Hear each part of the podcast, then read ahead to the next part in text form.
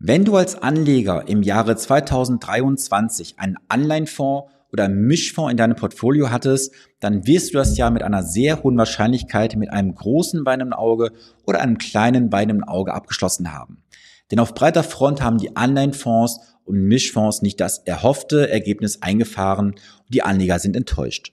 Vielleicht auch du. Und jetzt stehst du vor der Herausforderung der Frage, wofür mache ich das überhaupt hier alles? Ich nehme mein Geld jetzt einfach, verkaufe meine Anteile und packe das Geld in das sichere Tagesgeld oder Festgeld. Dieser Zins ist mir doch sicher. Ich möchte dir heute in diesem Video und Podcast sagen, warum das ein ganz großer und tückischer Fehler ist, den du begehen würdest. Und ich sage dir auch, was du auf jeden Fall berücksichtigen solltest, falls du dich gerade mit diesen Thematiken beschäftigst. Fangen wir vielleicht mal ganz vorne an. Zinsen und Tagesgeld. Das Tagesgeld und Festgeld ist natürlich erstmal zu differenzieren. Das Tagesgeld ist jederzeit verfügbar. Auch hier kann der Zinssatz jeden Tag von Seiten der Bank angepasst werden. Du kannst nichts daran ändern. Beim Festgeld kannst du natürlich ein bisschen variieren. Je länger du dein Geld der Bank zur Verfügung stellst, desto höher ist der Zins. Nur jemand kippt auch diese Kalkulation, weil dieser Zeitraum, den du länger eingehst, wird nicht mehr entsprechend belohnt und verzinst. Da musst du gucken, wie die entsprechenden Angebote aussehen. Über eine Sache musst du dir bitte immer im Klaren sein. Du bist, wenn du ins Tagesgeld oder Festgeld sowie auch beim Girokonto und Sparbuch, bist du faktisch Kreditgeber an die Bank. Jetzt frage dich mal, würdest du jemanden unbesichert einen Kredit geben? Höchstwahrscheinlich nicht, oder? Und jetzt frag dich mal, hast du bei der Bank jemals in die Bankbilanz geschaut? Verstehst du sie? Kannst du sie deuten? Daraus was für dich ableiten. Das machten die aller, aller wenigsten. Ich würde mal sagen, das macht vielleicht einer von fünf Millionen Bürgern, würde ich mal sagen, der sowas auch verlesen und verstehen kann.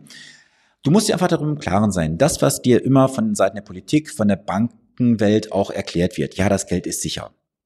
Es ist nichts sicher da draußen im Bankensystem. Denn klar, wir haben die Einlagensicherung, aber greift die auch im Falle Fälle? War die jemals dafür ausgelegt, wenn wir ein großes systemisches Problem bekommen? Ich glaube eher nicht. Und ich bin lieber in diesem Moment nicht Gläubiger, sondern Eigentümer. Das musst du dir bitte auf der Zunge zählen lassen. Bist du Eigentümer oder bist du Gläubiger? Bei der Bank auf dem Girokonto, Tagesgeld, Festgeld, Sparbuch bist du immer, ich betone immer, Gläubiger. Das heißt, im Fall des Konkurs deiner Bank kannst du dich hinten anstellen. Und wenn ich jetzt Eigentümer bin, das kann ich zum Beispiel über Mischfonds machen, über Anleihenfonds. Über dieses Konstrukt des Fonds bist du Eigentümer. Natürlich bist du im Hintergrund auch Gläubiger. Nur, was hast du denn mit dem Fonds letztendlich gemacht? Du hast das Risiko gestreut auf mehrere Unternehmen, auf mehrere Staaten. Das heißt also, das Thema der Diversifikation hast du dir eingehalten. Was machst du denn bei dem Tagesgeld, Festgeld? Da gehst du vielleicht auf eins, zwei Banken, auf drei. Doch du bist im gleichen System drin. Das kann für dich am Ende des Tages Böses enden. Oder kann am Ende des Tages für dich böse enden. So rum ist richtig grammatikalisch. So. Nächster Punkt. Du hast das Risiko der Wiederanlage. Ich habe dir gerade schon gesagt, diese Zinsen bei der Bank können jederzeit verändert werden. Jetzt hupst du von Bank zu Bank dieses sogenannte Tagesgeldhopping. Jetzt gehst du zur Bank A, die sagt dir, hey, lieber Kunde, es gibt drei Prozent aufs Tagesgeld. Du machst das Ganze. Dann kommt die nächste Bank und sagt, hey, 3,3. Du gehst drüber. Und jetzt kommt irgendwann der große Knall, die Notenbank reduziert den Zins wieder und schwupp geht auch dein Zins beim Tagesgeld nach unten. Und jetzt hast du das Risiko der Wiederanlage. Wo willst du jetzt hingehen? Auf aktuelles Marktniveau.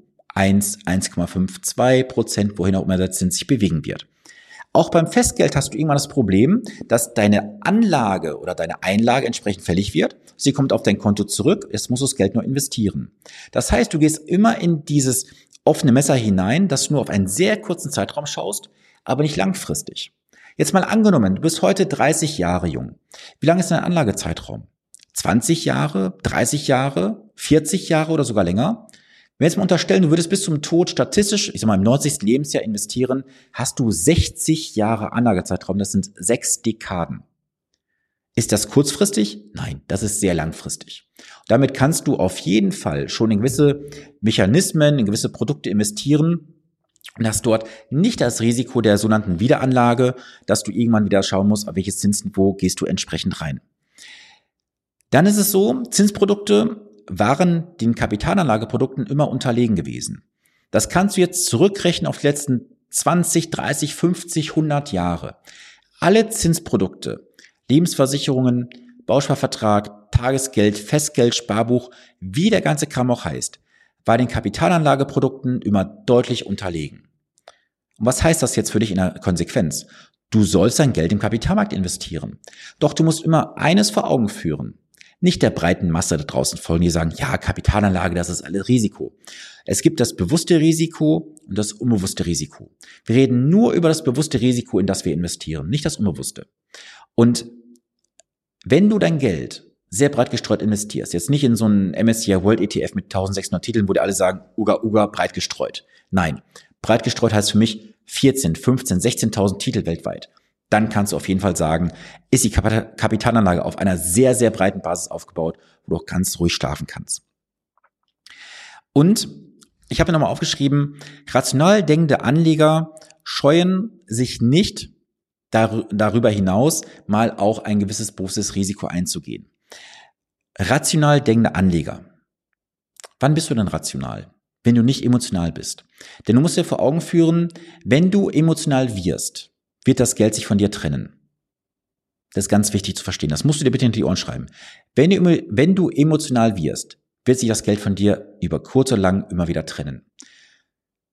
Du kannst als eigenständiger Anleger nicht rational agieren. Das kann ich dir anhand von unzähligen Beispielen wirklich belegen, wo Menschen verkaufen wollten und ja, am Ende des Tages haben sie jetzt einen deutlich sechsstelligen Mehrwert, weil sie einmal emotional nicht gehandelt haben. Und der rational denkende Anleger wird immer, ich betone immer, einen Anlagezins haben, der deutlich über Tagesgeld und Festgeldniveau ist, weil er nämlich langfristig denkt und nicht kurzfristig.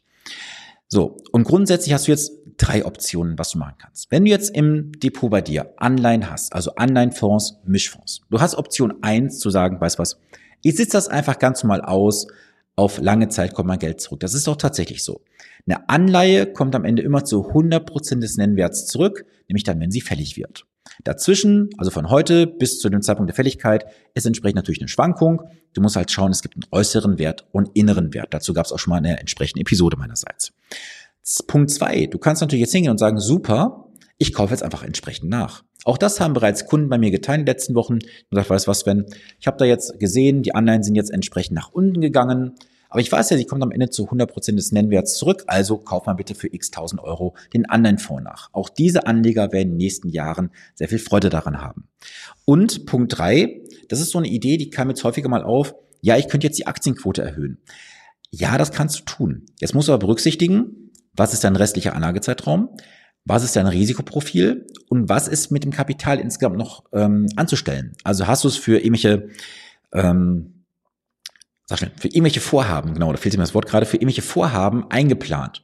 Je höher du natürlich jetzt ins Aktienrisiko gehst und je kürzer auch dein Anlagehorizont ist, umso höher ist auch das Thema des Risikos natürlich aufgrund der Volatilität, sprich der Schwankungen. Nichtsdestotrotz, ich bin davon vollkommen überzeugt, dass langfristig denkende Anleger immer zwischen Aktien und Anleihen ein gutes Verhältnis haben sollten. Das muss jeder für sich austangieren, wie weit er das Ganze aufbauen möchte. Nichtsdestotrotz gehört für mich eine Anleihe oder ein Anleihenfonds immer zu einer gesunden Streuung dazu. Nicht ausschließlich Anleihen, nicht ausschließlich Aktien, aber eine gewisse Mischung. Es gibt Kunden bei mir, das kann ich dir ganz offen sagen, die haben ausschließlich Aktien, weil sie sagen, ich habe da noch x Jahrzehnte Zeit für, ich gehe all in. Andere haben dann vielleicht einen höheren Anleihenanteil, andere haben eine gute Mischung aus beiden. Und das ist auch mein Ansatz, immer wieder zu sagen, jeder Kunde bei mir bekommt ein auf sich zugeschnittenes Portfolio nach seinem Kapital, nach seinen Präferenzen, Risikoprofil und natürlich auch der Anlagesumme. So, und wenn du jetzt sagst, das klingt spannend und das habe ich so noch nie betrachtet, du bist herzlich eingeladen auf ein honorarfreies Erstgespräch bei mir. Ist alles unterhalb des Videos und in den Shownotes auch im Podcast verlinkt. Und ich möchte auch gerne nochmal einladen, komm in die Community, dort können wir uns austauschen, ist ein geschützter Raum, Dort kannst du deine Fragen stellen, du siehst die Fragen und Antworten der anderen auf ihre Themen, Herausforderungen. Und auch da kannst du für dich schon bereits sehr, sehr viel mitnehmen. Und ich teile dort auch ein paar Insights, die ich hier so nicht öffentlich im Podcast und bei YouTube teilen kann oder teilen möchte.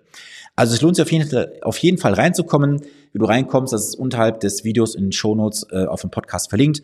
Nur draufklicken, zwei, drei kurze Fragen beantworten und dann bitte ich dich dort auch mit einem Klarnamen aufzutreten, dass ich auch weiß, wer du bist und dass ich auch direkt ansprechen kann. So, das soll es für heute gewesen sein. Ich wünsche eine gesunde, erfolgreiche Woche. Bleibe klug, planbar und renditestark investiert. Wir sehen uns, hören uns am nächsten Montag. Bis dahin. Viele Grüße, dein Sven Stopka.